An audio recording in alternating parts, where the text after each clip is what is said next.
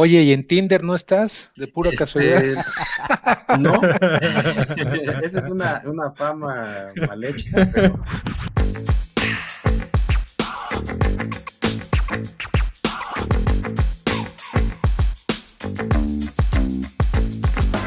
Si disfrutas, amas, odias o te desespera el fantasy fútbol, estás en el podcast correcto. Conexión Fantasy, el espacio de encuentro para fans del fantasy fútbol. Quedas en compañía de Julián, el Talash y el amigo Seahawk. Comenzamos. Queridos amigos, queridos escuchas, muy buenas noches. Estamos aquí otra vez martes por la noche grabando un episodio más de su queridísimo podcast. Muchas gracias por su atención. Eh, Conexión Fantasy, el espacio de encuentro para los que jugamos Fantasy Fútbol. Hoy es una noche muy especial. No tenemos casa llena, pero sí tenemos casa llena. Me voy a explicar. Antes de darles la explicación, los saludo. Yo soy el Talash. A mí me encuentran, ya saben, en arroba el guion bajo Talash en Twitter, para lo que gusten y manden. ¿Por qué hay casa llena? Porque somos cuatro otra vez, aunque no está Juliancito. Ya saben que ese cuate es el que le pedalea para que esto salga adelante, porque si no, ¿qué tragamos? ¿Verdad? Con mucho gusto voy a saludar a mis dos co-hosts y después saludamos a la estrella invitada del día de hoy. Buenas noches, Chris, ¿cómo estás? ¿Qué tal, amiguito Talash? ¿Qué tal, Ivancito? ¿Y qué tal nuestro invitado que ahorita lo vas a presentar? Estoy muy contento de estar aquí con ustedes ya en el preámbulo de la semana 6.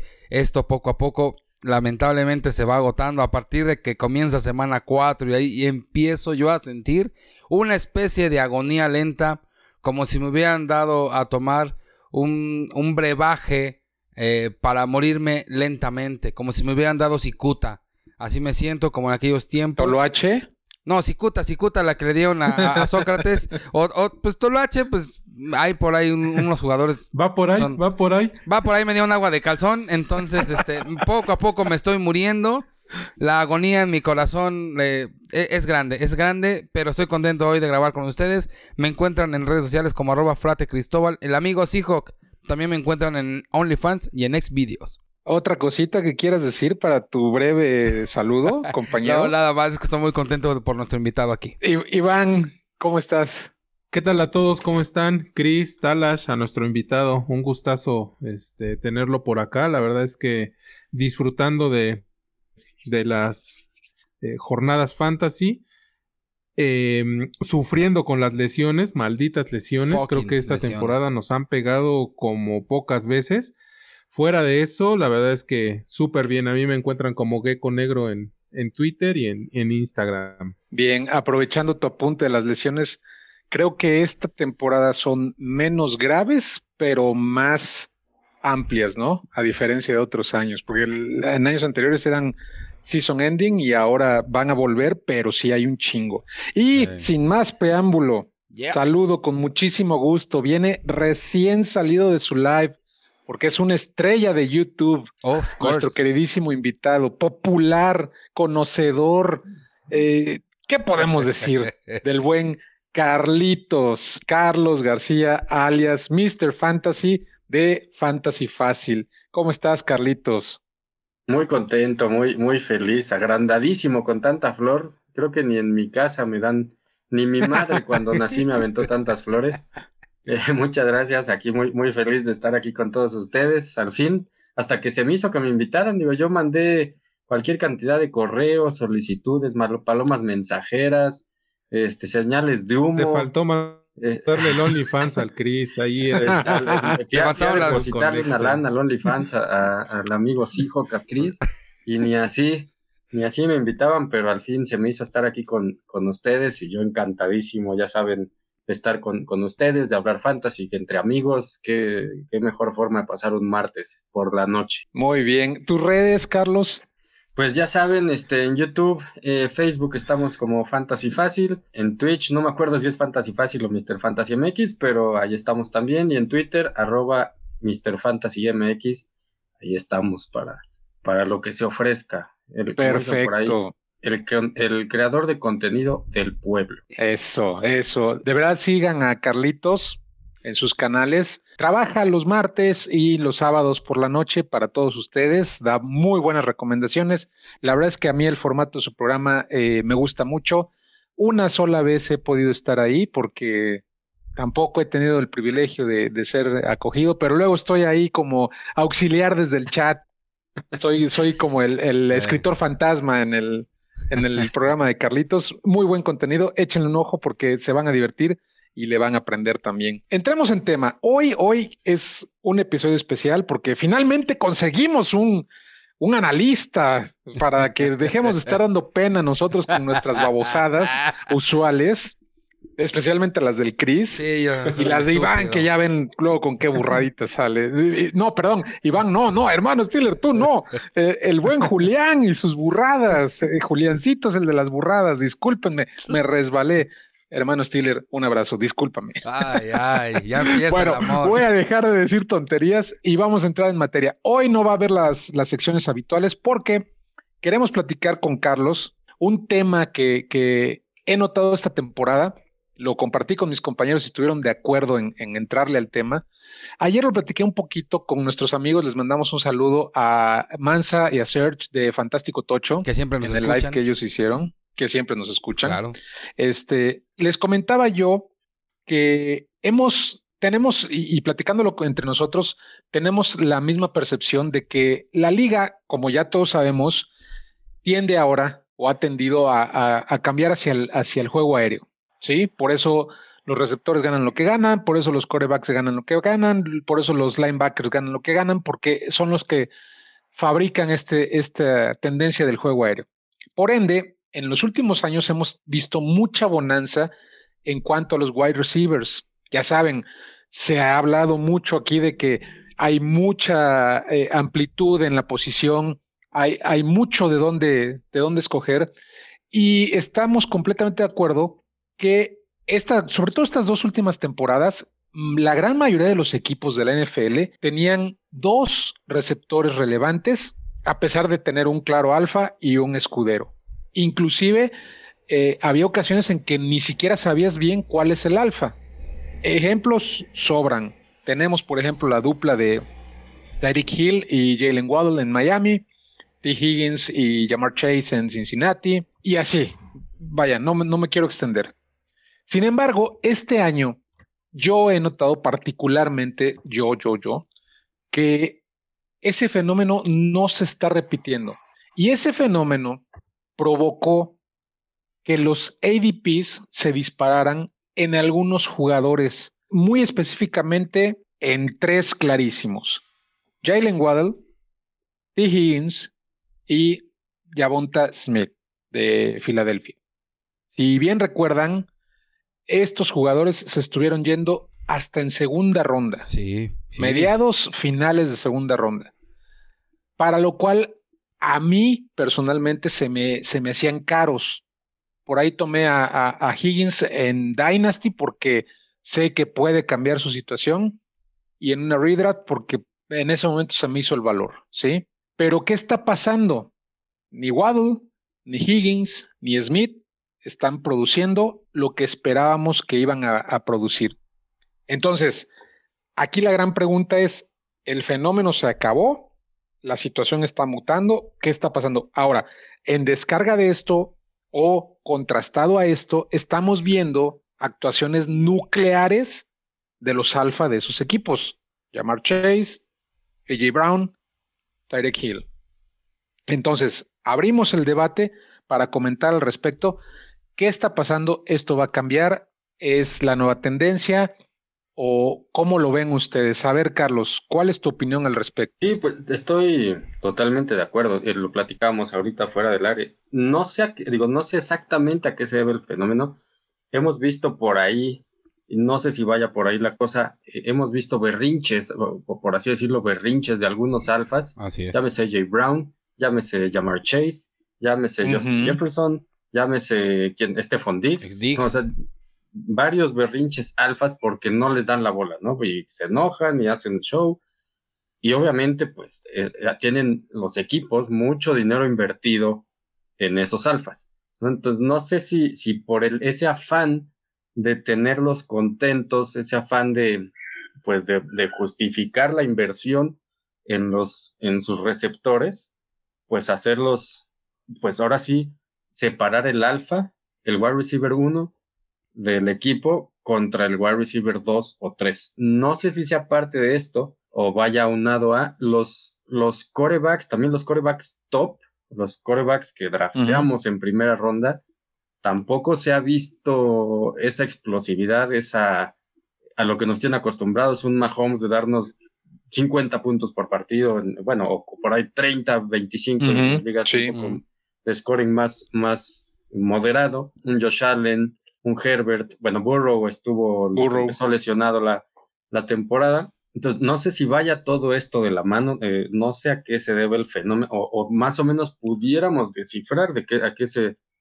de qué se trata este fenómeno, pero sí, o sea, es un claro, es un claro wide receiver uno. Estábamos viendo ahorita la lista de los top 20, top 24, que por ahí luego veíamos dos de, los dos desde Cincinnati, los dos de Minnesota, los dos de Así es. Eh, los Chargers, los dos de, de, etcétera, ¿no?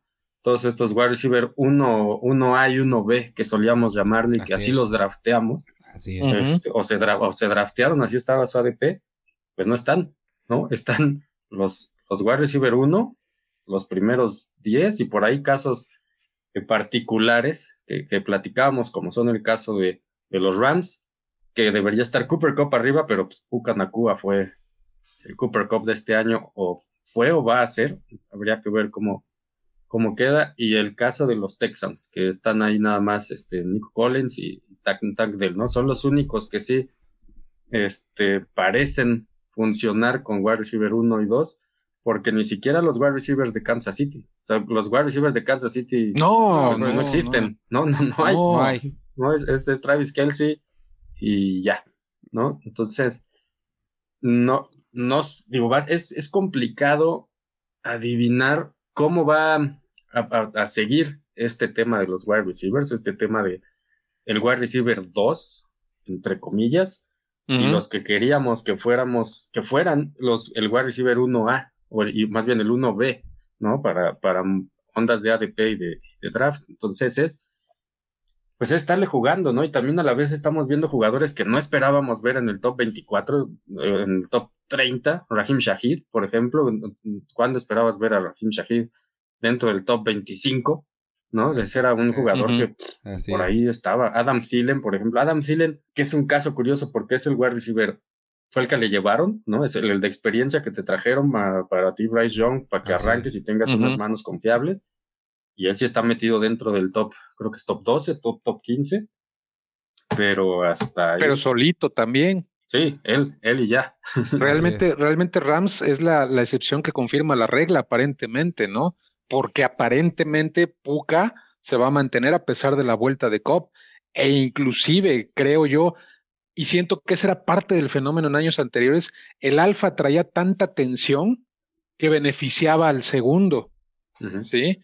Y, es lo que aparentemente va a suceder con Rams, que, que va a traer tanta tensión que Puka se va a beneficiar de ello, además del talento propio que ha mostrado desde que inició su carrera en semana uno, ¿no? Fíjate que otro, otro, otro ejemplo que, que, que, puede ser la excepción y que no es para nada sobresaliente porque los dos son medianitos, es este Olave y Thomas, que van de la mano en puntos.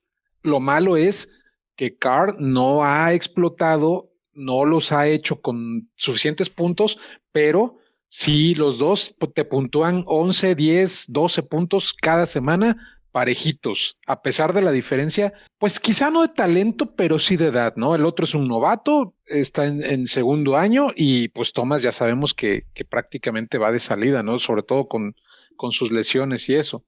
Pero de ahí en fuera, eh, eh, platicábamos sobre, sobre el, caso de Raiders, ¿no? Que, que decía Iván eh, el, el caso de Jacoby, ¿no? Pero como le hice la observación, a ver, Jacoby ha estado muy bien, pero los juegos que ha estado muy bien, Davante ha estado muy mal, ¿no? Ya lo habíamos visto el año anterior con, con Derek Carr, que hubo partidos donde nos dio un punto, cuatro puntos que eran totalmente decepcionantes, aunque el resto de la temporada lo hizo bastante bien, ¿no?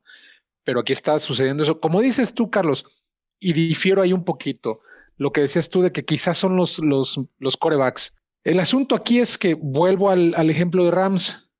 Matthew Stafford, yo alguna vez lo dije y creo que lo dije en este episodio, nunca en toda su carrera se ha caracterizado por hacer relevante a dos receptores.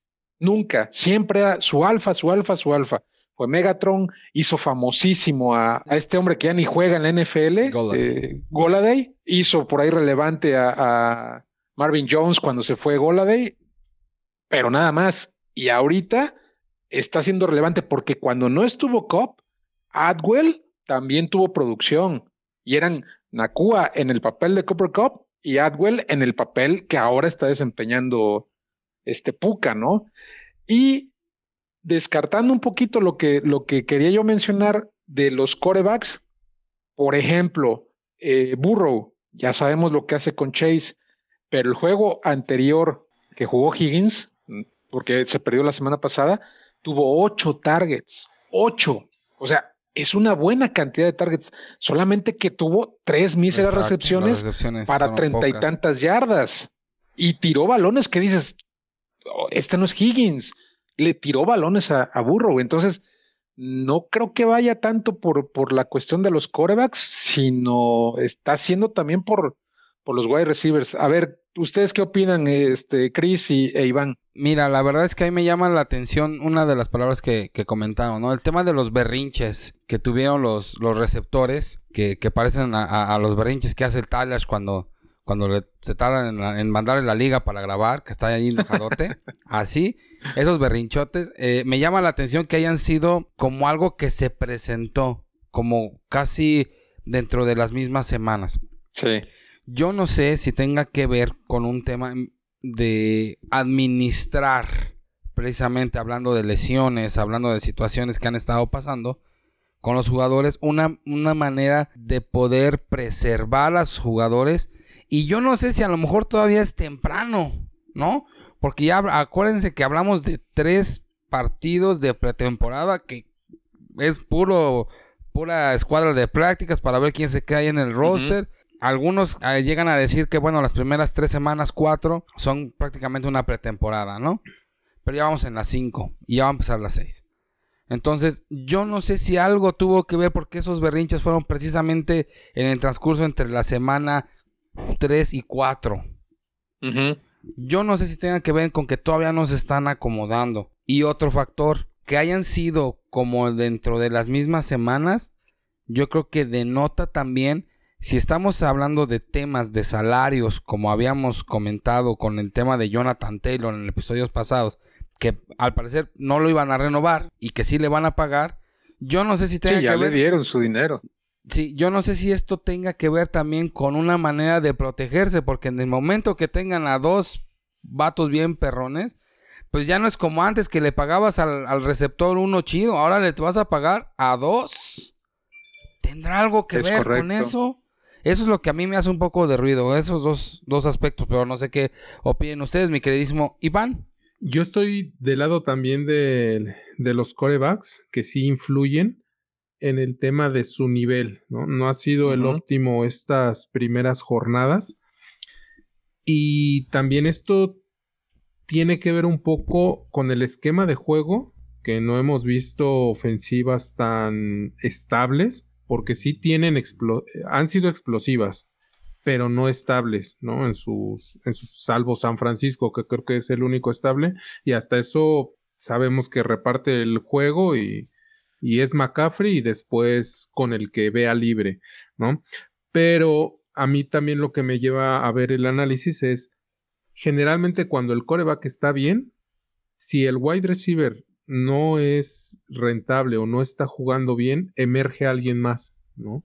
Este, Casi siempre encuentra, ah, bueno, tú no tienes un buen día, yo sí, entonces busco a alguien más, lo que le pasa a Mahomes, ¿no? así, es. No me importa quién sea el wide receiver, si yo estoy bien, los voy a alimentar a ustedes, ¿no? O sea, eh, sea quien seas, se llame como se llame y el número que traiga, yo voy a ser el que los esté alimentando por ejemplo, Mahomes ahorita no está alimentando de, la misma manera a sus wide receivers ni a Kelsey, ¿no? Que tú dices, bueno, tiene a Kelsey, tiene a Kelsey y ya sabemos que a él sí le va a dar, o, o este Lamar Jackson. Bueno, tiene receptores, pero sabemos que a Andrews sí le va a dar. No lo está haciendo.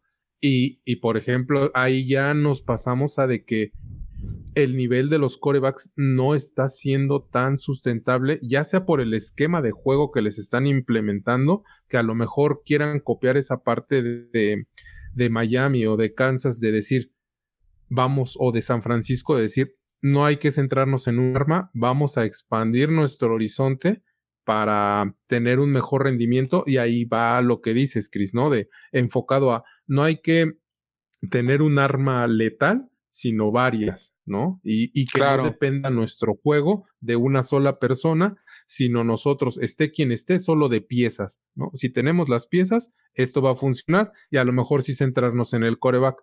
Yo siento que puede ir por ahí y que pues no les está saliendo muy bien a todos, ¿no? Sí, eh, la idea es siempre tener versatilidad, ¿no? Lo definiste muy bien con el caso de Mahomes, que es tan bueno Mahomes que, que hace relevante hasta el aguador si es que entra al terreno de juego, ¿no?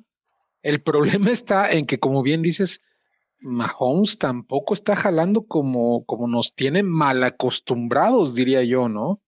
Porque efectivamente, o sea, repartía, por ejemplo, un touchdown a, Travis Kelsey, pero a lo mejor en su momento Tyreek se llevaba todas las yardas y también le pasaba a su running back y pum, listo, despachaban el juego, ¿no? Ahorita tienen cuatro o cinco receptores y de los cuatro o cinco no haces ni medio receptor relevante. Todos, juntándolos todos, te sale un receptor medianito nada más. Y que el citocadón, pues como que no está jalando la cosa, ¿no? Y, Pacheco, que pues a final de cuentas ha estado produciendo por tierra, sin dar números extraordinarios, pero ha estado produciendo por tierra. Entonces están, están muy bien ensambladitos, ¿no? Y hasta con eso, Mahomes ha cometido errores que ya lo hemos platicado aquí y seguramente ustedes lo han visto con los memes las dos últimas semanas, cómo han estado ayudando a Kansas, lo digo entre comillas, pero porque no lo puedo asegurar, pero lo hemos visto, ¿no? El juego contra Jets, que no les marcaron un holding clarísimo cuando estaban con una eh, tercera y 24, tercera y 29 o algo así, que se alcanza a escapar Mahomes y consigue el primero y 10, y después la interferencia de pase cuando lo habían interceptado, ¿no? Y ahí este, prácticamente perdían el juego y se las, se las perdonaron, ¿no? Entonces, sí es una situación bastante rara que, que empieza a mí, o sea, a mí me activó esa, esa, esa idea o esa alarma del cómo, cómo hacer los approach aquí en adelante con, con la disponibilidad que hay en la posición, ¿no? Pensando en, Dynasty, pensando en Redraft. ¿Y ahora cómo le vamos a hacer para más a futuro, Talash? Porque a lo mejor podemos tener algunos receptores dos. No, no valdrá la pena, ah, precisamente viendo esa tendencia, aquí le pregunto a Carlitos, ¿no será prudente como aprovechar el name value de jugadores receptores dos para poder ir por un alfa? Pues sí, depende, es que depende el 2, ¿no? Depende el 2 y cómo ande. Claro, claro. Este, porque Pero algo viable. Vamos a, este, a poner eh, nombres grandes. Un Devonta Smith. Pero es que Devonta Smith todavía pesa. Si pones a Waddle todavía de pesa. Los más altos. Exacto. Waddle, de los que todavía están ahí. Hasta Higgins. Sí, Higgins, que están ahí. Eh, digo, y Devonta Smith, es que tendríamos que poner quiénes son los. Los, tan considerados 1A, ¿no? Exacto. ¿Quiénes son los 1A? ¿No? Que serían prácticamente Higgins, sería Waddle, Waddle, Smith, Devonta, y, y, quién más. Yo por lo que por lo que está haciendo en Las Vegas y lo que hizo en New England con lo que tenía de coreback, yo pondría ahí a, a Jacoby, ¿eh? está siendo bastante relevante. Me está ayudando. Sin ser un, un super talento, ¿no? no hoy, hoy sí. Y Brandon Ayuk y Divo Samuel, que ahí los puedes acomodar Eso sí, va con Brandon Ayuk y Divo Samuel, creo que ahí sería difícil saber quién es el 1A y quién es el 1B, ¿no? Porque los dos tienen ahí los dos son dos, ¿no? producción. sin ser tampoco no han sido ni lo que esperábamos de Divo Samuel, Así lo que esperábamos de la explosión de Brandon Ayuk, que yo era, yo sí puedo decir que era de los que yo creía que Brandon Ayuk este año iba a reventarla durísimo, y digo, es, el wide receiver 16 y Ayuk el 20, o sea, están prácticamente pegaditos, ¿no? pero sin tener tampoco números extraordinarios. Y sí, Jacoby Meyers también es este, este claro ejemplo de que, de que puedes encontrarte a lo mejor un wide receiver 2 de valor donde aparentemente no había tanto valor, ¿no? Porque obviamente todos creíamos, pues sí llegó Jacoby Myers a, a, Raiders, pero ahí está Devon, digo, ahí está este, Davante. Realmente, o sea, ahorita sí, ¿no? Y a lo mejor yo digo, yo sí tengo algunos o varios Jacoby, pero al principio no, pues es que también está Davante, o sea, ¿qué tanto va a poder dar, repartir balones este Garópolo para alimentar a Davante y a alguien más? Que aquí estamos viendo, parece que al revés, que alimenta a Jacoby y de repente le da de comer a, a Davante. ¿Sabes qué siento que pasa en ese, en ese caso? Que Jacoby se amolda más al juego de Garópolo, más que, que Davante. Garópolo no pasa largo y Davante lo que aprovecha es la separación precisamente en los, en los balones largos, ¿no? Claro que a Jacoby lo encuentra 5, 6, 7 yardas enfrente, desmarcado, pues, ahí te voy, ahí te voy, ahí te voy, porque es, es, es un check down sin ser con un running back, ¿no? O sea, porque tampoco Garópolo está acostumbrado a hacerlo con sus running backs, lo hace con, con el que tiene en el slot. Y eso es lo que ha beneficiado mucho a Jacoby, ¿no? digo que de todas maneras, también está en el 9 y Jacoby en el 17. ¿no? e importa mucho también la velocidad de pase de, de este Garópolo. Porque, por ejemplo, había, había drives con Aaron Rodgers que eran pasecitos cortos a Davante, 5 o 10 yardas, pero eran súper rápidos, así de... Sí, eso pasó hace dos semanas con yardas, Davante, creo. Y creo que Garópolo no tiene esa velocidad y Davante no lo, no lo alimenta ni en zonas cortas y ya no digamos en las largas, que ya sabíamos que era una debilidad de, de Garópolo. Ahora, yo creo que esa diferencia que dices tú, Carlos, de entre Davante y, y Jacoby es ahí sí por los talentos, ¿no? O sea, porque los juegos que, que Davante jugó como Jacoby, que fueron, y me acuerdo muy bien, fueron trayectorias cortas y eso, y lo que sucedió ahí fue que produjo más el yards after catch con la habilidad de, Davante, que es superior a la de Jacoby, ¿no? O sea, a pesar de que eran checkdowns con Davante, se quitaba uno, se quitaba dos y hacía la jugada grande, ¿no? Y, y, se fue nuclear en uno o dos partidos, porque te digo, los otros tres han sido, o los, cuando menos los últimos dos han sido bastante tristes de, Davante, que, que, lo platicamos también. Bien puede ser que estos dos últimos partidos, Davante ha sido más un decoy por el nombre que tiene y el talento que tiene, porque yo siento que anda muy tocado del hombro y no lo quieren, no lo quieren exponer, ¿no? A, a, perderlo el resto de la temporada. Quizá ahí también viene ese, ese cambio momentáneo en estas dos últimas semanas, ¿no? Pero como dicen, este, por ejemplo, vamos a, con los Chargers.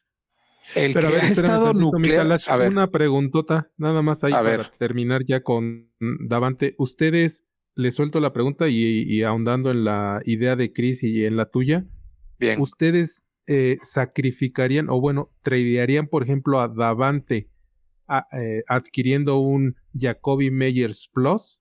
que les den un Jacoby más algo más, un otro wide receiver o otro este, running back en lugar de Davante? ¿Se aventarían esa? Depende mucho de tu roster, ¿no? Por ejemplo, si estás muy castigado. ¿Lo harías o no, Tala? no le pienses, ¿lo harías lo que voy. Yo sí lo haría.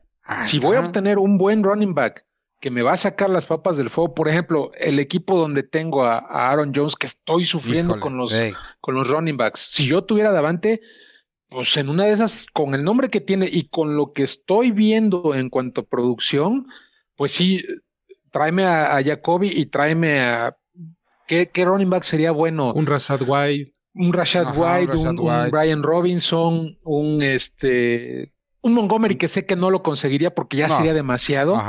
sí, porque Montgomery ahorita está está en el cielo. Un Monster, por ejemplo, que, que está el riesgo de que, de que se llegue a lesionar, pero con lo que está produciendo, y ahorita que se le, se le fue el chamaco que le estaba pisando los talones, pues se vuelve a revalorar, ¿no? Entonces, yo sí lo haría, o sea, dependiendo de la situación, pero en esta situación que les estoy comentando, yo sí lo haría. Sí, hay, digo, aquí sería aprovechar, como no aprovechar el, aprovechar el nombre, ¿no?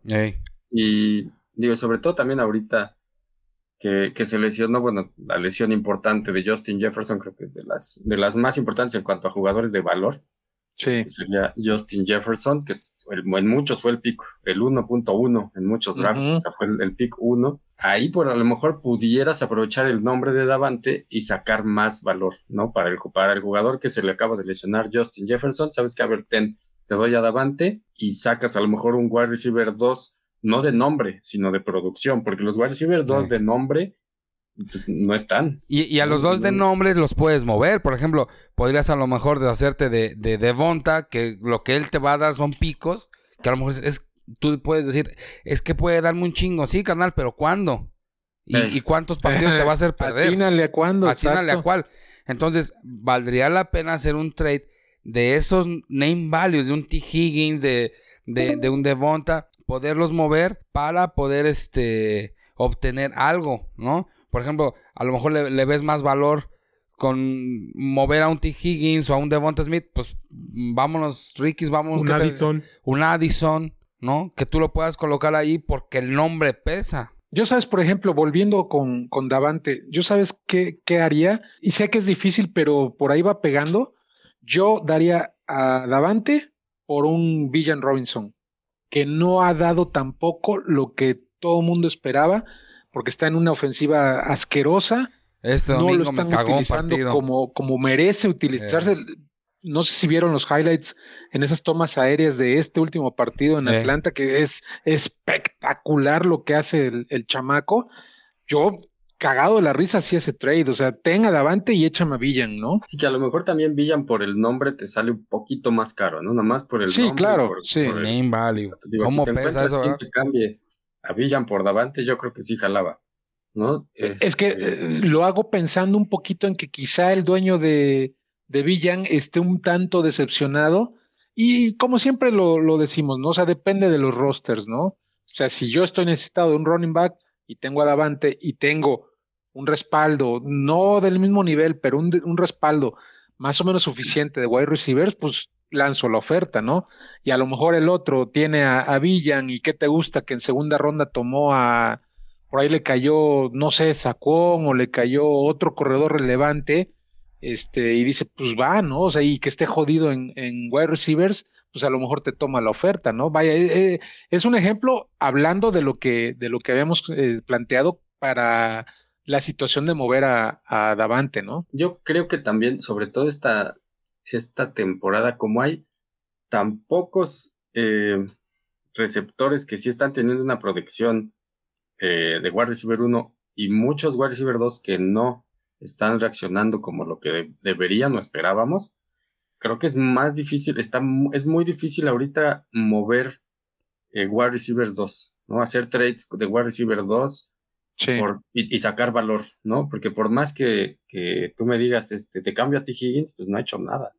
Y, y si yo Te digo, si tú tendrías me que arriesgar, ¿no? oferta, ¿no? Oye, quiero tu, wide- tu running back 1 por mi wide receiver 2, pues a lo mejor diría, ¿sabes qué? Espérame, este, mejor yo le doy mi running back 2 a alguien más y busco a lo mejor traerme un Nico Collins, traerme un Marquis Brown, traerme un, no sé, este, un, un Christian Kirk, un, o sea, un, un receptor este, no ta- de no tan arriba, pero que pudiera encontrar eh, pues producción de un Josh Reynolds con algo más, por ejemplo. No sé, buscar jugadores, porque ahorita digo, estoy Una. Las, las estadísticas. Terry McLaurin es el wide receiver 28.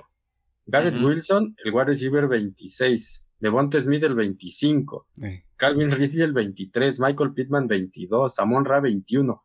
Jugadores que esperábamos que estuvieran dentro del top 15, sí, top 15. top 12, top 15 y están, digo, falta todavía más de media temporada, ¿no? Pero ¿No, crees que te lo podrían cambiar por un Nico Collins? ¿Alguno de esos que mencionas, por ejemplo, que no están rindiendo? Pues por ejemplo, yo te, un, ¿qué tal un, un, este, un Terry McLaurin? Terry McLaurin por Nico Collins y algo más, ¿no? Y un, y un running back 2 por ahí. Yo Porque, o sea, Ah, yo, creo que sí, para que ¿sabes te los cambien tienes que asumir un riesgo, ¿no? De decir un Jordan Addison, que, que a lo mejor no están, eh, no están rindiendo tanto ahorita, pero tienen una proyección que em, en mi punto de vista puede ser que hasta en un futuro acaben con más puntos que estos wide receiver 2 que estamos mencionando. Claro. Que, no están rindiendo, la verdad. Y que a lo mejor no tiene el name value, pero te va a dar más puntos fantasy al final de la temporada. Un, un Josh Down, por ejemplo, ahorita que está dando puntos. ¿no? Está dando más que de Bonta, más que T. Higgins. Eh, es un riesgo alto porque muchos no, no quieren hacerlo, ¿no? Y nos dicen, no, si ya lo elegiste y lo elegiste en primeras rondas, te tienes que morir con él. No, yo creo que hay veces que sí puedes arriesgarte y decir, ¿sabes qué? Pues no me está funcionando, ¿no? Este, no, ¿y quién te dijo que lo tienes que hacer? ¡Qué pendejada! Exacto, exacto. Yo soy de esa idea en la que, bueno, pues si Josh Downs me está dando puntos, pues lo prefiero a, a T. Higgins, que pues, no me está dando puntos, ¿no? Oye, ya, eh, perdón, dale, dale, Talash. Yo, soy, yo soy un, ferviente creyente de que, así como en la NFL, que se acuerdan que lo, lo mencioné, me parece el, el episodio pasado, eso del draft capital, en el fantasy lo mismo, se acabó el draft, ahí se acabó el draft capital, ¿eh? O sea, si, si tomaste a, no sé, a, Christian McCaffrey en la en primera ronda y, y, después, vamos a suponer que esté dando una mala temporada y lo quieres vender o, con uno más, más especulativo, ¿no? un, un Jamir Gibbs que te haber ándale, un, ándale, un Jamir Gibbs de, segunda ronda alta, ¿no? Que se estuvo yendo en ese momento y, luego te, te lo quieren vender como oro puro, ¿no? Es que segunda ronda, a mí me vale madre si lo tomaste en primera ronda, güey. Eso lo hiciste tú, no lo hice yo. Todavía me quieres e cargar el muertito. Sí, exacto. E inclusive con mis propios jugadores, o sea, yo no llego a un trade diciendo, ah, te vendo mi primera ronda, a menos que estemos hablando de Dynasty, y es otra cosa. y ese es otro fenómeno que he visto yo esta temporada y quiero que ustedes me platiquen si es lo mismo en sus ligas. Esta temporada la gente la siento mucho más renuente a hacer trades. Se están muriendo con la suya. Y donde he visto trades durante la temporada, no el off-season, durante la temporada ya activa, lo he visto más en Dynasty, porque intervienen los picks o los valores o las edades y vas a futuro, etcétera, etcétera, etcétera que en las redraft. En las redraft no he concretado un solo trade. En las ligas en las que participo han habido uno o dos cuando mucho y la gente está muy renuente a cambiar sus piezas. Yo quise vender a Pucanacua en su prime antes de que volviera a COP y nadie me lo agarró. Sí, porque siento que, insisto, una de dos, o, o la gente ya tiene, tiene miedo de perder algún valor con algún trade sin pensar en que puedes ganar también un valor que te puede salir incluso mejor a ti que a, que a tu compañero de, trade, o de plano, este, lo que les decía yo ahorita, se están muriendo con la suya, aferrados a, precisamente lo que estoy mencionando del, del, del, draft capital, ¿no? Es que cómo voy a vender a mi primera ronda, pues güey, tu pinche equipo está 0-4, 0-5 y no te quieres hacer tu primera ronda, búscale, güey a lo mejor por ese valor que tienes, que es el único de tu equipo, vas a sacar dos o hasta tres valores que te van a ayudar a subir a tu equipo y a lo mejor ahí empiezas a rescatar unas victorias, ¿no? Pero se están muriendo con la suya. ¿Qué opinan ustedes? ¿Qué han visto con respecto a este punto que les acabo de mencionar? Perdón que tomen la palabra luego, luego, pero es que yo, creo que el, tema de los trades es, es un tema que creo que merece su espacio aparte, porque hablar de trades nos va a llevar 10 horas.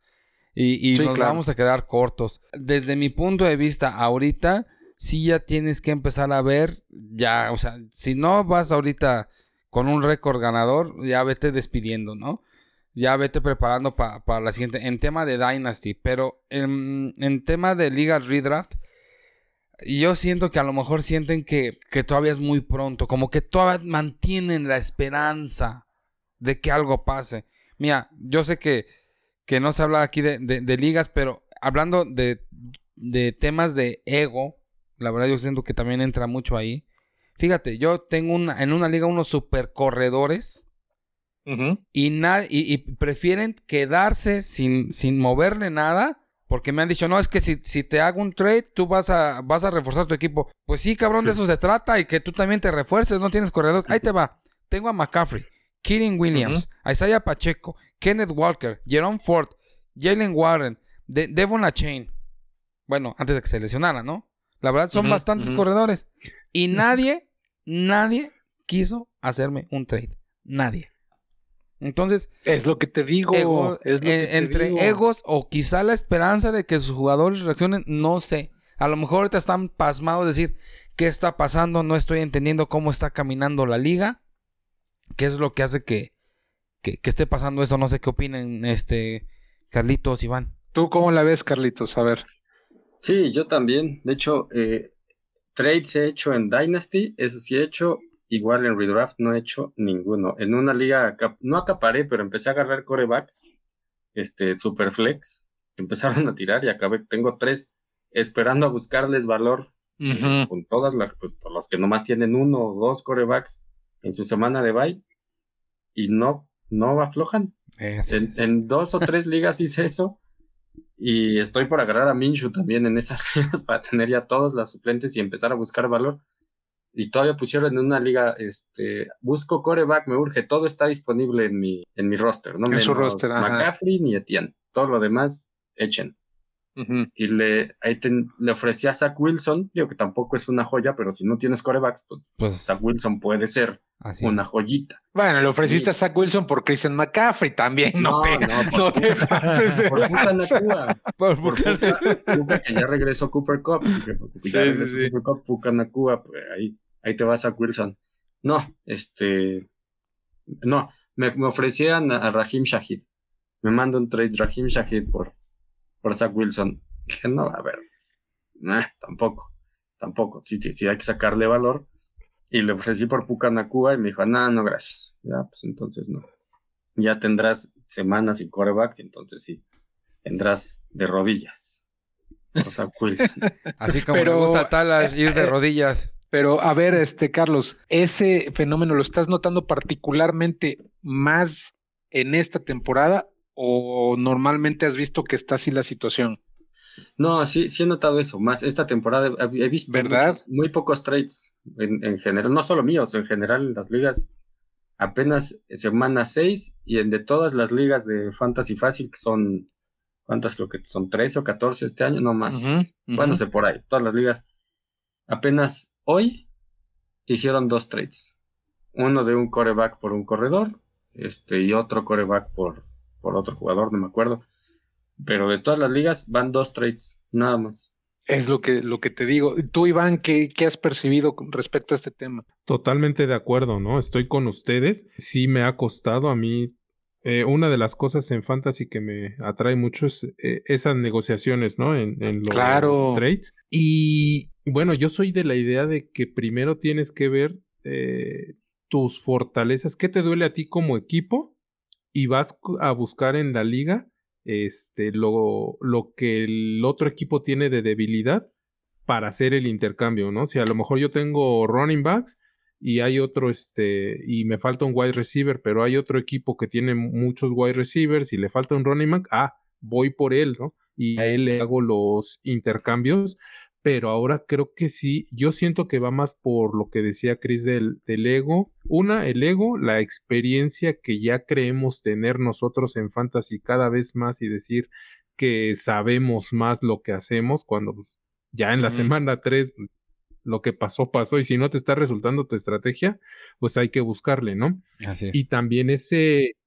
ese respeto en demasía a los, a los nombres. Insisto en esa parte de, yo creo que se le respeta además al, no, ¿cómo voy a cambiar a mi, este, a mi Davante, a mi T. Higgins por, por este, por Nico Collins, ¿no? O sea, así, no, pues no, jamás. Y o la otra situación en la que ahorita bien dice Charlie, hay temas en las que no nada más es el nombre. O sea, tú dices Zach Wilson por este, por Puka si lo ves en un sin contexto, dices, oye, está loco el Charlie, ¿no? Pero ya cuando, oye, es que Pero en producción. Hay corebacks, está en producción, tú no estás teniendo nada, o sea, tienes dos corebacks de los cuales los dos están lesionados, tiene, tiene suplente. ya empiezan a entrar otras cuestiones en las que se eleva el precio hasta de los jugadores malos, ¿no?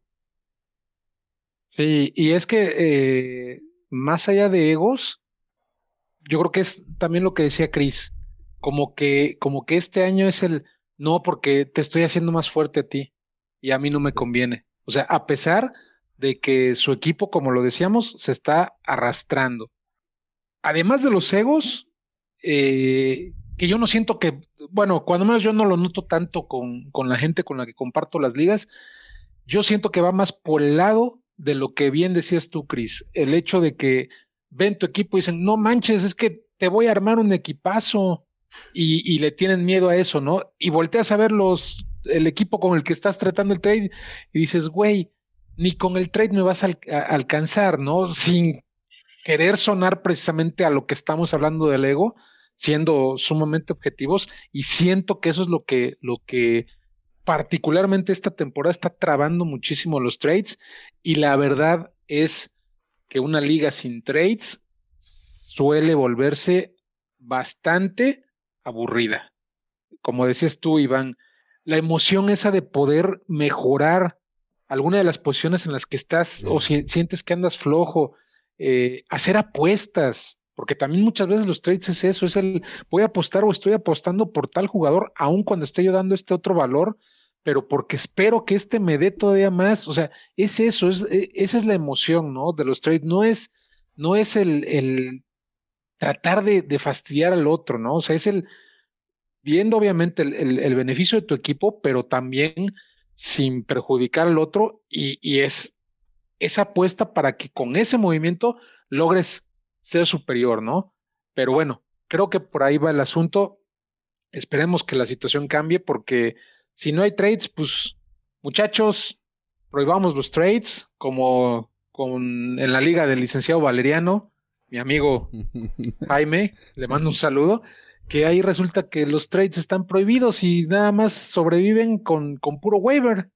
Y digo, híjole, qué, qué divertido está esto, pero ah, bueno, así entonces, de cabrón está el nivel de desconfianza que, que hay ahí. ¿eh? Es exactamente, fue lo que yo le dije. Oye, bueno, Güey, abogados. Entre abogados te veas, ¿qué podemos esperar? Ah, Saludos, mi Jimmy. Oye, ¿es el del abogado de, de, Nutrileche? Es el del Nutrileche. Ay, no, no, no. Saludos, qué rico Nutrileche. Mm. Este, bien dicen por ahí, entre gitanos no se leen la mano, ¿no? Entonces, imagínate la liga de abogados, cómo está la cosa. Muchos saludos a la liga del Jimmy. Bueno, entonces eh, se puso muy bueno el, episodio. La verdad es que nos divertimos mucho, debatimos bastante al respecto. Para cerrar con broche de oro y teniendo este invitado que, que tenemos hoy, como lo dije al, abrir el episodio, por fin un, un, analista en este episodio y no, no pedazos como hay siempre. Carlitos, te invito a que nos digas eh, quién te gusta Rest of the Season eh, danos uno o dos candidatos por posición como para decir, este, a ver, busquen a este o si lo tienen, cuídenlo, porque lo que queda de la temporada me gusta lo que, lo que, lo que viene haciendo o lo que va a hacer. A ver, Suéltate, Carlitos. Perfecto, encantado, muchas gracias. Te digo, pura flor, aquí voy a venir más seguido, aunque, aunque no participe, nomás para que me vengan a echar. Deberías. Cuando gustes, es tu casa. Y me voy. este, pues mira, de corebacks que me justo hace ratito me hicieron una pregunta en el live, este, en el que estaba. Eh, si me preguntaban si ya ponía a, a Jared Goff como un must start. Y sí, yo creo que Jared Goff este, sin ser a lo mejor, y además que pudo haberte salido muy barato en, en, el draft, este, es un jugador que si no lo tienes, debes ir por él, si está por ahí disponible, que va a ser un poco complicado, porque al final, aunque fue difícil, lo que se ha visto de él y de esa ofensiva, pues va, da para, promete, ¿no? Es, es un jugador que yo sí creo que ya está en la categoría de must start y que debes de cuidar, sobre todo que te salió barato. No, digo, no estoy diciendo que vayas a cambiar a Mahomes, que vayas a cambiar a Josh Allen, este, a Jalen Hurts por él, pero este, si, si aplicaste estrategia de no agarrar coreback hasta tarde y, te, y tuviste la buena fortuna de, de, jalarlo a él, no lo sueltes. No, ese sería un jugador que hay que cuidar, porque la ofensiva Fíjate que en una liga el domingo, poco antes de los partidos, no tenía yo coreback. Y estaba él, estaba Stafford y estaba, creo que Dobbs. Y como tuvo la baja de Amon Ra, dudé y dije, híjole, es que no trae Amon Ra, quién sabe cómo le vaya a ir, no sabes cómo me arrepiento de no haberlo tomado. porque dio un partido sumamente competente, dio más de 20 puntos. Cuando vi el stat line, dije, contra los 12 que me dio Stafford, que creo que fui con. con Qué coraje cuando pasa eso, ¿verdad? Chinga. Sí, caray. Eh, no, no recuerdo, me parece que sí saqué la victoria, pero, pero sí me quedé con, porque ahora tengo que, que pelearlo en, en waivers y, y, creo que no es ni de presupuesto ni nada, entonces es prácticamente imposible que me, que me llegue y, y, me hubiera gustado para tenerlo el resto de la temporada, como bien dices, Carlos. ¿Cuál otro, pues, este, Mr. Carlitos? Y otro, otro quarterback que me gusta también para el resto de la temporada, mi pollo de pollos de este año. Eso dicen que parezco gallinero porque estoy lleno de Pero igual es desde, desde Nantes, como dicen en mi pueblo. Este, CJ Stroud, este coreback de los Texans que está convertido en un monstruo de novato, rompiendo, no sé si esté rompiendo todos los récords, pero cuando menos esté en una este, categoría elite de la cantidad de yardas que ha hecho en sus primeros cinco partidos y, no me sorprendería que siguiera en los primeros seis y en los primeros siete y en los primeros ocho y así hasta el final de la temporada. Que, digo, y, no estoy, digo, a él me gustaba desde, desde colegial, ya saben que a mí todo lo que salga de, de Ohio State es, tiene mi punto, este, mi visto a favor, ajá. Pero es, cuando fue lo de que falló en el examen y que los exámenes estos que hacen que salió re mal y demás, que empezó a bajar su, su ADP y empezaron todos a tener miedo de agarrarlo. por favor, no lo agarre nadie. ¿no? Y yo me lo llevo y yo, pues digo, si no funciona, pues no pasa nada, no será la primera vez que agarres un coreback novato y no te sirve, ¿no? Así es. Claro, lo que está haciendo el chavo, y hablábamos de Nico Collins, hablábamos de, de, incluso Robert Woods, por ahí incluso ha llegado a tener partidos relevantes. Este, ya Dalton Schultz, le trajeron, lo, armaron bien. Sí. Y, y lo que está haciendo el chavo no tiene miedo, no tiene miedo de lanzar corto, largo, este, corre. Entonces yo creo que por ahí también es otro, incluso hablé de él si estaba disponible hoy en el live, que fueran por él en los waivers y ahí lo tuvieran. Creo que también este, vamos a ver cosas, o vamos a seguir, seguir viendo cosas muy buenas de CJ Stroud. Le dio una repasada a Pittsburgh que yo juraba y perjuraba que el pass rush lo iba a traer jodidísimo y, no. le hicieron ni cosquillas sí, yo hace dos semanas que se lesionó su línea ofensiva, yo dije, bueno, vayan, ténganlo y cuidado, ¿no? Porque se lesionó, se lesionaron tres de tres de su línea ofensiva. Nada. Nada. Ese juego contra Pittsburgh, los dos tackles estaban lesionados. Estaban lesionados. Y sin embargo, les hizo la chamba, pero sabrosa. Un aplauso a C. Stroud que nos escucha desde que estaba en colegial. Así es, así es. Nos escribe seguido también. Sí, sí. En running back, ¿quién te gusta? Running backs que me gusten y creo que va a ser complicado que, que lo tiren o, que lo encuentren, tal vez Karen Williams de los Rams.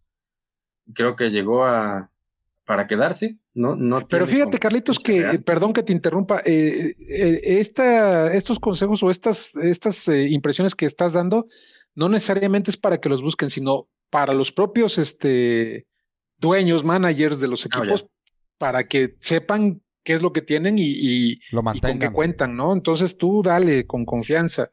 Ah, ok, va, bueno, que me gusten para tener, soltar, agarrar, cuidar, besar, apapachar.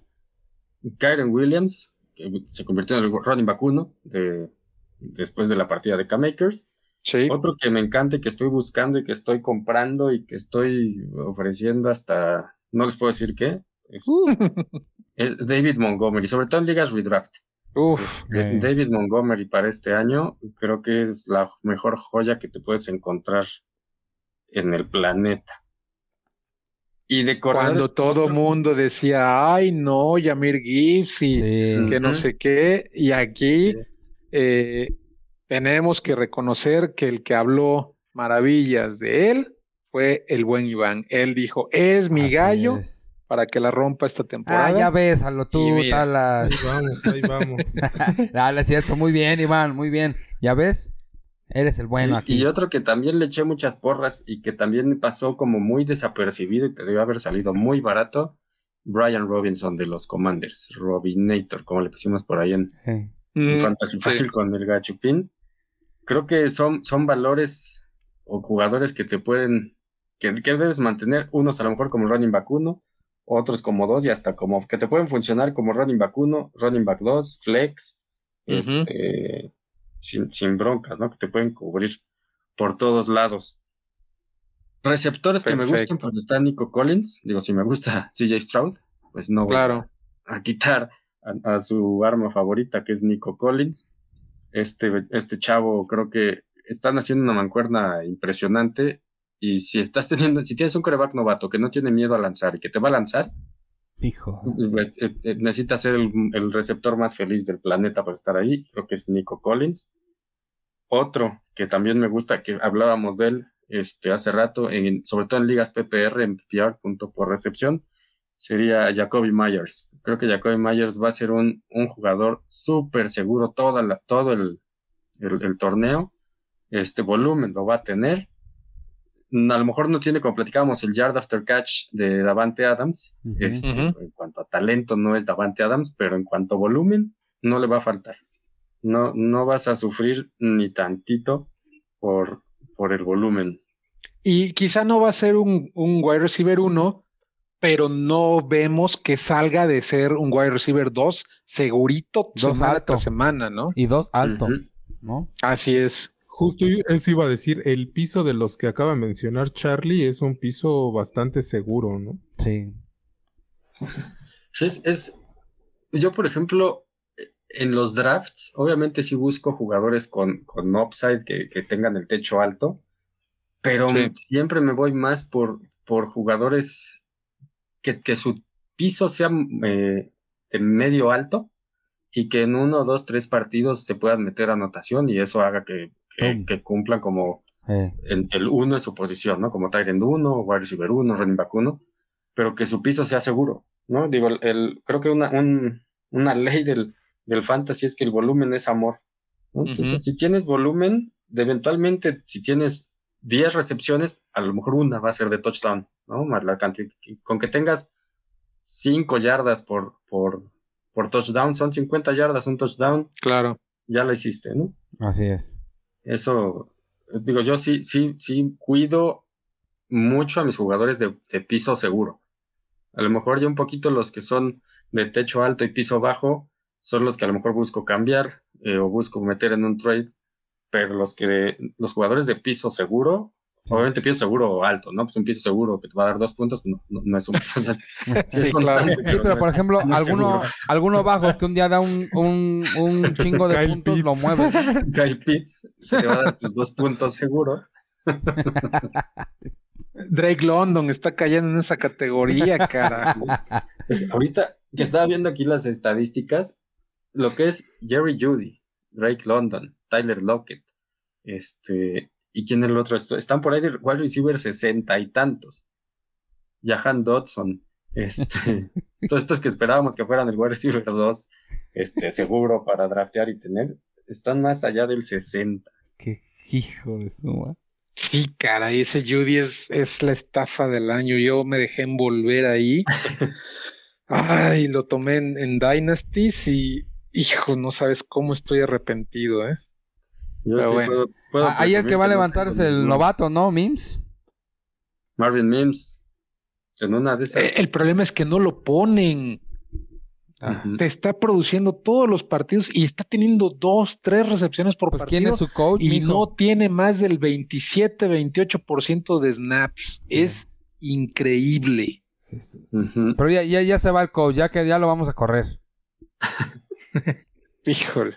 Y pues, para terminar con los, con los alas cerradas, uno que, que desde el draft, desde que fue el draft, que dije que el que más, el que mejor, no yo, no creo que en general, en, en consenso, este, todos estarán de acuerdo que el que mejor landing spot tuvo fue Sam Laporta, Sí. eh, llegar a Detroit, ¿no? Es- Creo que fue el, el, el el que mejor cayó y se ha visto, ¿no? Que por ahí puede ser la primera vez que veamos que un end eh, novato acabe como el end 1 en fantasy. Hijo de Y, y no está lejos, o sea, no está lejos Eh. de que suceda, porque está a 10 puntos de, bueno, no, como a 6, 5 o 6 puntos de Travis Kelsey, que es Tyrant 1 por, y, y Kelsey que anda tocado. Ah, Cuidado, cuidado. Y si no acaba en Tyrant 1, seguro va a acabar Tyrant mínimo top 3. Top cinco. Sí, fácil. Fácil. Sí, yo lo veo un sin 3. problema.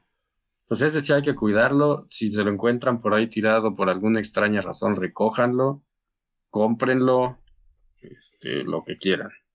Fue como, yo- eh, está siendo como el, como el año de, de Kyle Pitts de, de debut, ¿no? Que ves que tuvo más de mil yardas y miles de, de re- recepciones. y eso. Pero acá sí Y no fue el uno coach. porque Kelsey fue nuclear. Pero si no, Kyle Pitts, esa única temporada, que es la única que funcionó, porque de ahí se volvió una mentira, este, fue muy destacada de Pitts, siendo ala cerrada novato, que siempre hemos hablado de que los alas cerradas, hasta que empiezan a, se- a ser maduritos, tres, cuatro temporadas, es que empiezan a producir. Y este dijo, no, señor, yo vengo a producir desde, desde el año uno, ¿no? ¿Quién lo va a parar después? Su ventaja es la ofensiva, ¿no? Creo que es cayó, claro. cayó donde blandito, está, cayó. Sí. está produciendo. Y el Y coach, combinación de talento y situación, ¿no? Ujú. Exacto. Sí, estaba dentro de, los Titans, de los mejores Titans del draft. eh, Y además cayó Dalton Kincaid por ahí, en el lugar ideal. Pero estaba, exacto, estaba por debajo de Kincaid. Eh, Y Kincaid a dónde llegó y todo el mundo, no, está bien porque es Baby Kelsey, que no sé qué. Y no se ha podido quitar a Dawson Knox, que todo el mundo se fue con la finta. Dawson Knox, a Knox lo, acaba- lo acaban de renovar el año pasado. Entonces, Do-. Knox no va a ir a ningún lado. Error. Y yo lo cometí. Me fui sin tight ends porque dije, voy a tomar a, a Kincaid, voy a tomar a Musgrave, que Musgrave parece que medio, ahí va. medio. Parece que ahí va pero error, craso error. En redraft, en, en Dynasty, hay que darle su tiempo y van a, van a producir, pero en redraft, Kincaid, error. Sí, y pues para complementar otros dos, otros dos que me gustan y que estoy buscando mucho, creo Venga. que pueden terminar siendo relevantes en, el- en la zona de Tyrants. Logan Thomas y John Ah, Smith. fuerza, Logancito, claro que sí. Justo Regresó te lo iba yo a decir. vidas. Regresó a nuestras vidas Logan Thomas. y John Smith también. John Smith también está siendo el- de los más Ese no lo puedo creer, ¿eh? Con todo y que está Kyle Pitts ahí enfrente. Sí, sí. John Smith yo creo que va, va a seguir siendo la opción segura. Atlanta. Está siendo el líder, el líder de targets en ese mugroso equipo. Porque ni Drake London, ni quien me diga, ni Kyle Pitts. Está No. matando a mi Drake London, ese cabrón. Entonces, esos son dos que pueden agarrar y cuidar, eh, mantener, ponerles ahí su, su cojincito. Yo creo que Jonu trae, trae tanto billete de, de Patriots que le pagaron una millonada que le paga a Arthur Smith porque lo, lo ponga a jugar y le, y le ponga todos los targets que trae, cabrón, porque no encuentro otra explicación para que ese cabrón sea el líder de targets y me parece que de recepciones en Atlanta. Y además es, digo, no es un, un mal un mal tight end, es un tight end atlético, grande, fuerte, que sin, con la mano en la cintura le puede quitar la chamba a Kyle Pitts, porque como dices, Kyle Pitts vive de su primera temporada, de ahí en fuera no ha existido. Que lo dejen a él de tight end y que manden a Kyle Pitts de wide receiver. Ya, asunto También es una-. Es una opción. Y entonces, ¿qué? ¿Le damos un disparo a, Smith. a mi Drake? ¿Sac- ¿Sacrificamos a mi Drake o qué? A Mac No, le a Van Collins. Jefferson. Aparte, Mac Collins ya se le hizo de jamón a, a- a este, a Reader. Acuérdate que se le Sí. acercó y le digo, Ah, quítate, sí. pinche chamaco, Y sabes, miadas". ¿Y sabes qué pasó después de eso. Chris? ¿Qué? Dos targets, dos recepciones, siete yardas o algo así, güey. O sea, Hollins está clarísimo que no es ni Chase, que no es AJ Brown para hacer berrinchitos así, porque dijo, ah, no me diste la mano, cabrón, pues ahora a ver quién te pasa la bola y pelas. Pero bueno, en fin, así pasa cuando sucede. Por eso, cuando te me pones de estrellita, también te mando a la goma, mi Cris. ya lo sabes. Muy bien, muy bien. Bien, cerramos este episodio. Me, me gustó muchísimo, me la pasé muy bien. Un gustazo que estuvieras con nosotros, Carlitos. Eres bienvenido aquí cada vez que quieras integrarte. Se complica la cosa esta temporada porque tú estás con tu chamba del live cuando nosotros estamos empezando a grabar. Pero bueno, si hay otra oportunidad, con muchísimo gusto te vamos a recibir aquí porque la verdad es que eres una de las personas que mejor me cae de este, de este mundo del fantasy por lo, lo fácil, lo siento yo, lo honesto que eres para, para hacer las cosas, para decirlas. Y es, o sea, no porque estés aquí, es, es una precisión personal, tú lo sabes. Este, y no es nada más por echarte flores porque viniste con nosotros, sino porque así es, ¿no? Insisto, chequen su contenido, es, es muy amigable, es muy interesante y, la verdad es que me divertí muchísimo de tenerte aquí por primera vez, esperemos que no sea la última y pues aquí cerramos el episodio, nos vamos a ir despidiendo, yo me despido de una vez, eh, les reitero mis redes, arroba el guion bajo talash en Twitter para lo que gusten y manden. Despídete, Carlitos, y luego vamos con los demás, por favor. Muchísimas gracias primero, primero por la invitación, gracias por la invitación, por las flores, por tus palabras, sabes que es totalmente recíproco mi Talash. Eh, gracias. Yo encantado, encantado de estar aquí con ustedes, nomás avientan la batiseñal y vengo Eso. y me aparezco acá, ustedes nomás me dicen y estoy puesto. Encantado, igual Chris, igual mi querido Iván. Gracias este, pues, por el tiempo, por el espacio. Gracias también por la recomendación del contenido. No tenemos mucho diseño, no tenemos imagen, pero tenemos contenido de calidad. No, muchas gracias por el espacio. Igual mis redes, este, pues arroba Mr. Fantasy MX, MR Fantasy MX. En YouTube estamos como eh, Fantasy Fácil, igual en Facebook y Twitch. Por ahí andamos. Y de nuevo, gracias Chris, gracias Iván, gracias Mitalash por, por el espacio y por dejarme a, pues, platicar de lo que nos gusta. Oye, ¿y en Tinder no estás? De pura Este, casualidad. No, esa es una, una fama mal hecha, pero, pero me gustó el mote y no, no estoy. Este, no, estoy pensando en OnlyFans, que me me, que mi compañero Chris me, me explique cómo se hace eso y cómo hay que, cómo hay que bailar para abrir el OnlyFans. uy, También consúltale al abuelo que es experto en eso. Te, te puede dar cátedra. Saludos, abuelito, saludos. Saludos a la que nos escucha desde su asilo.